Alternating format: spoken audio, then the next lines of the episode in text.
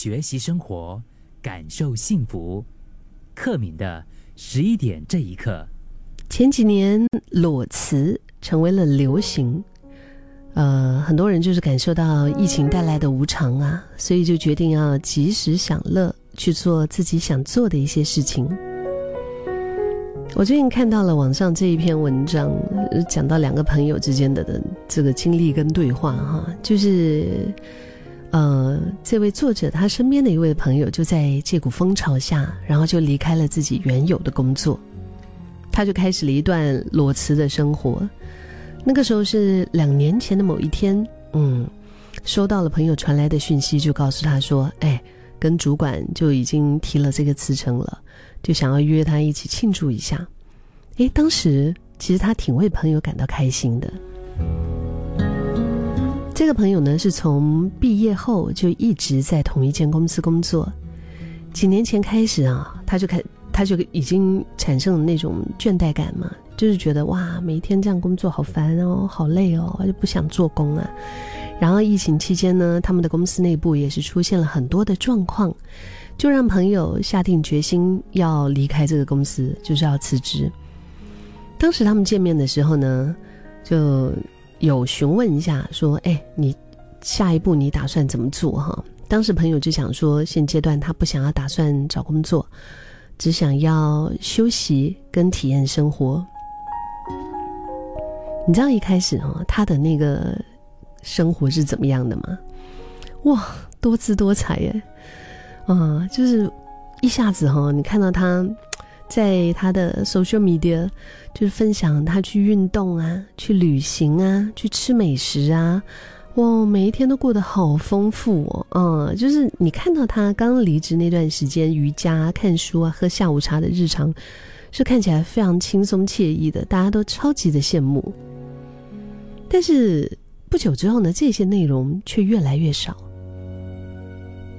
一段时间之后，对方又跟他就是两个人又约了，就是喝茶喝咖啡见面嘛。那原本以为，哎，他现在这个生活应该是过得挺自由、挺不错的哈，所以没有空。就是他已经，你知道吗？有时候是忙到，或者是享受到没有空去剖心的动态，结果却发现其实他充满了焦虑感。朋友一见面就跟他说了自己的心情。然后呢，他就问他朋友说：“哎，怎么会突然开始担心这件事情啊？难道是你就是存款开始呃有问题了吗？财务上是不是出了一些状况呢？”朋友也摇也摇摇头，就是也不是说财务出了什么状况，已经没办法吃饭还是什么，就是他过去多年的储蓄还是可以足够让他再休息多一段时间的，但是他就是觉得自己。在这段时间里面，根本没有像网上分享裸辞的那些人一样，过上自己理想的生活，所以他现在非常的懊悔哈，就是觉得说，哎呀，为什么没有先找到工作，然后再离开原来那份工作？你知道我后来他做了什么吗？他主动联系回了旧公司，嗯，然后又回到旧公司去开始上班。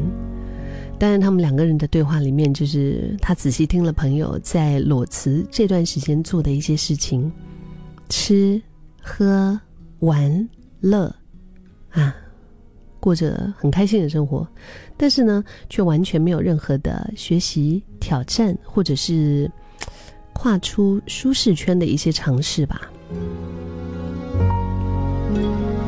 当时他就问朋友，他说：“哎，你不是很喜欢去上一些就是那种，比如说啊，什么心灵疗愈类的一些课程啊？啊，说不定还会还会给自己开启一些新的大门。”但是对方就一口就拒绝了。朋友就觉得啊，学习这类东西对自己的职业生涯没什么帮助。然后接着他又问朋友，他说：“你之前不是想要挑战自己一个人旅行吗？哎，怎么样？怎么样？”然后朋友就说：“哎，想一想，还是觉得没有很想。”他说：“所以我后来是跟家人一起旅行的。就是听完朋友的一切回复，他突然内心就是了解到，难怪他会后悔裸辞。很多选择裸辞的人，可能都是内心早就有一颗发芽的心愿吧，只是考量到各种的现实，所以。”就不断的推迟那些计划，为的就是等待时机的到来。所以，虽然在工作上是裸的，可是，在心灵层面上，却是已经就是不断的在积蓄很多丰富的准备。但是，这个朋友呢，他想要的就是享受裸辞的那一份那种及时性的，突然间，OK。啊，什么都不用做，哇，好开心啊！他并没有打算要去接受新的挑战，甚至是想做什么都没有多想，就就裸辞了。所以在辞职不到的一年的时间里面，他也没有规划学习新的事物，也没有试着开发自己其他的一些，比如说专长啊，或者是才华，也没有为转职做任何的准备。所以最终他选择回到原公司工作。当他好奇的问这个朋友：“他说这一年对他有什么意义的时候，这个朋友只是讲说他学到一件事，就是不要裸辞。